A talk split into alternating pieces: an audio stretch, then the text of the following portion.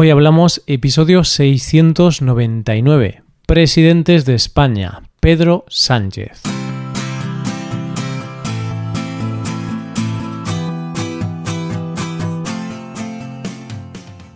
Bienvenido a Hoy Hablamos, el podcast para aprender español cada día.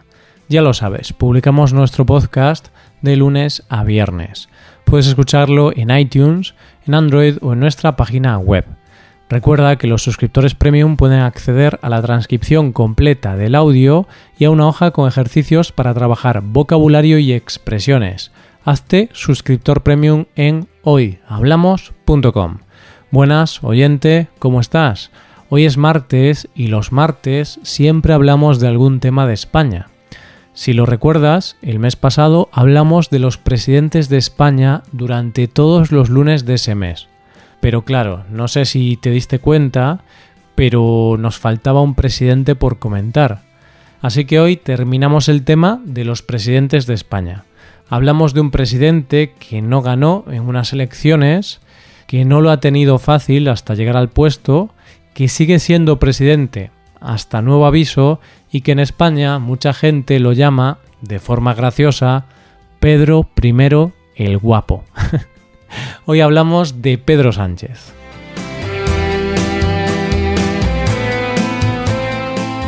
Hablar del presidente Pedro Sánchez no es tarea sencilla, porque siempre es difícil hablar de alguien que todavía está gobernando y por lo tanto no podemos saber qué va a pasar o cómo va a terminar su gobierno.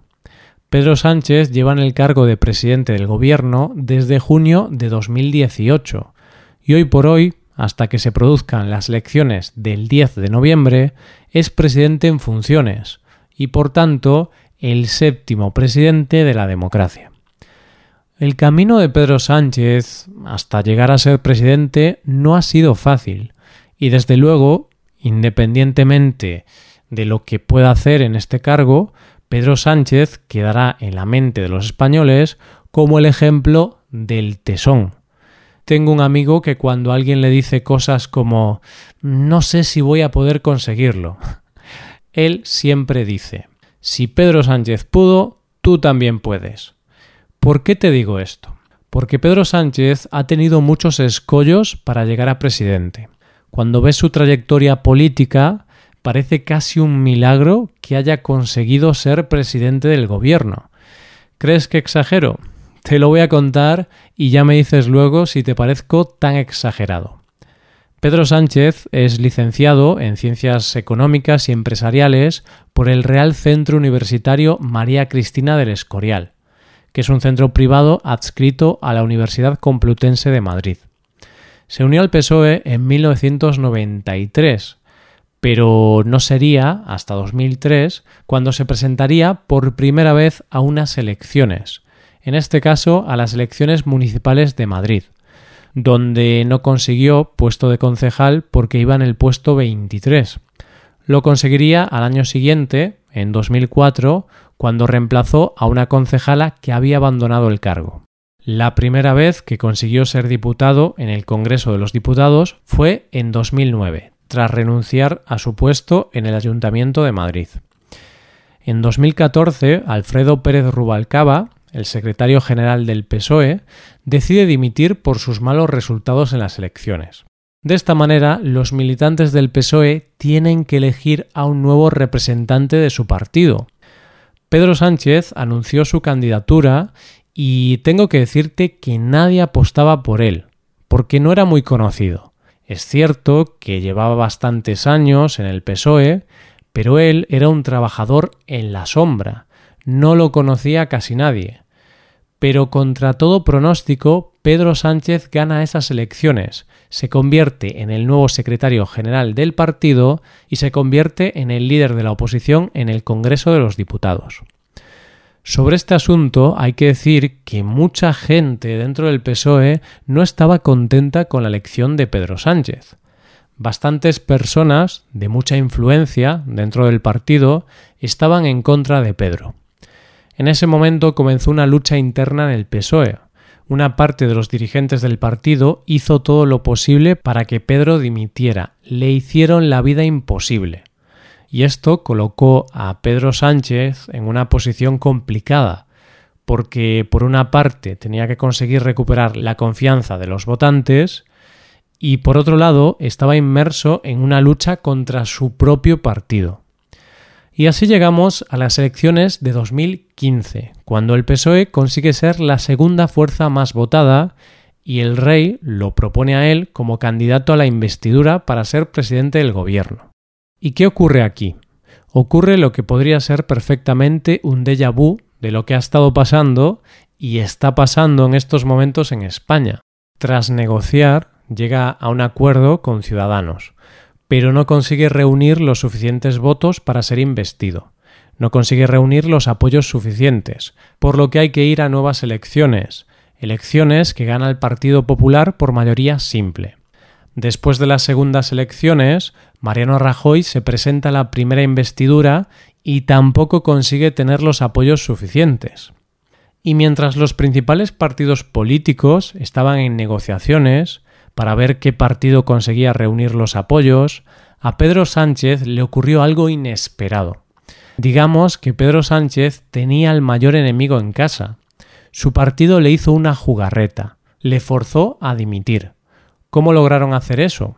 Pues resulta que 17 miembros de la Ejecutiva Federal de su partido dimitieron todos a la vez. Estos eran miembros muy importantes dentro del partido. Al hacer eso, la única opción de Pedro Sánchez fue dimitir como secretario general. Así que Pedro Sánchez se vio obligado a dimitir como líder de su partido y a renunciar a su puesto de diputado en el Congreso. Justo el mismo día que pasó eso, Mariano Rajoy es votado como presidente en el Congreso porque había conseguido los apoyos y votos necesarios. Esto es en 2016. Y en ese momento todo apuntaba a que Pedro Sánchez había acabado su carrera política. Pero Pedro Sánchez decidió no darse por vencido, decidió luchar y perseverar. Así que comenzó a convencer a las bases del PSOE para que lo volviesen a elegir secretario general. El PSOE celebra elecciones en 2017 y Pedro vuelve a ser elegido secretario general del PSOE. Se convierte en líder de la oposición y, como ya vimos en el episodio de Mariano Rajoy, Pedro Sánchez consigue ser presidente en junio de 2018 tras la moción de censura presentada contra Mariano Rajoy por la sentencia del caso Gürtel, convirtiéndose así en el séptimo presidente de la democracia española. Entiendes ahora que Pedro Sánchez tuvo mucha suerte para ser elegido presidente. Todo el mundo pensaba que él estaba acabado, pero al final logró ser elegido presidente de España. Pedro Sánchez ha tenido que lidiar con muchas críticas por parte de los partidos de la derecha sobre la legitimidad de su gobierno. ¿Por qué? Porque ellos decían que no había sido votado por todos los españoles y porque había pactado con los independentistas. La primera crítica es un poco absurda y no tiene sentido porque Pedro Sánchez fue elegido legítimamente y democráticamente ser presidente del gobierno por una moción de censura es algo que permite la Constitución. Además, los representantes políticos en el Congreso de los Diputados que votaron a favor de esa moción de censura y de poner a Pedro Sánchez como presidente son elegidos por todos los españoles, son nuestros representantes. El equipo de gobierno presentado por Pedro Sánchez ya marcó una declaración de intenciones, porque por primera vez había más mujeres que hombres y contó con ministros independientes, es decir, ministros que no eran miembros del PSOE, sino que eran profesionales independientes. Por ejemplo, como ministro de Ciencia contó con el astronauta Pedro Duque. Además, por primera vez en la historia de la democracia, ni el presidente ni ningún ministro juró el cargo ante la Biblia ni crucifijos, solo con la Constitución. Como con todos los gobiernos, desde el principio hubo una campaña de acoso y derribo a este gobierno por una parte de la prensa. Un ministro dimitió a los pocos días debido a un caso de fraude fiscal de hace años y una ministra también dimitió por algunas irregularidades en su máster.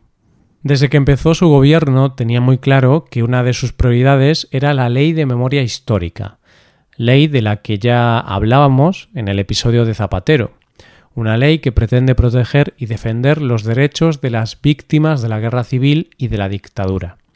Para ello se aplicó la prohibición de tener calles con nombres de dictadores o de personalidades de la dictadura, y por ley se obligó a cambiar el nombre de esas calles a nombres democráticos. Pero Pedro Sánchez no se queda ahí y va más allá tomando la decisión de exhumar los restos del dictador Francisco Franco y sacarlos del Valle de los Caídos. El Valle de los Caídos es una especie de monumento construido por Franco y que ensalza la dictadura franquista. Pedro Sánchez plantea que los restos de un dictador no pueden estar en un sitio público y deben estar en un sitio privado de la familia. Esta decisión se encontró con la oposición de varios partidos políticos, de la familia y de bastantes personas en general, pero el Tribunal Supremo ha autorizado recientemente el traslado del cadáver de Franco a otra ubicación. En la crisis catalana, Pedro Sánchez también ha intentado buscar una solución, buscando una negociación entre los partidos. Pedro Sánchez es de la idea de que al problema catalán hay que buscarle una solución dialogada entre todos los partidos, que no se puede solucionar con odio o restricciones. No es que haya conseguido la solución para el problema catalán, pero por lo menos se sentó a negociar con los líderes independentistas, cosa que le trajo muchas críticas por parte de Ciudadanos, PP o Vox, que lo veían como una ofensa a España. Después de nueve meses en el gobierno, decidió convocar elecciones al no haber podido conseguir la aprobación de los presupuestos generales del Estado, porque sin estos presupuestos no podía seguir gobernando. El PSOE ganó esas elecciones y tenía que buscar apoyos para formar el gobierno. Lo lógico hubiera sido conseguir un acuerdo con Podemos. Pero tras muchas negociaciones ninguno dio su brazo a torcer, ninguno cedió en sus exigencias. En estas negociaciones el PSOE fue bastante exigente y realmente fallaron a la hora de encontrar un acuerdo. Debido a esto, Pedro Sánchez no consiguió la investidura y ahora tenemos unas nuevas elecciones el 10 de noviembre. La verdad es que los españoles ya estamos un poco cansados de todo esto, porque al final llevamos desde el 2016 sin un gobierno estable.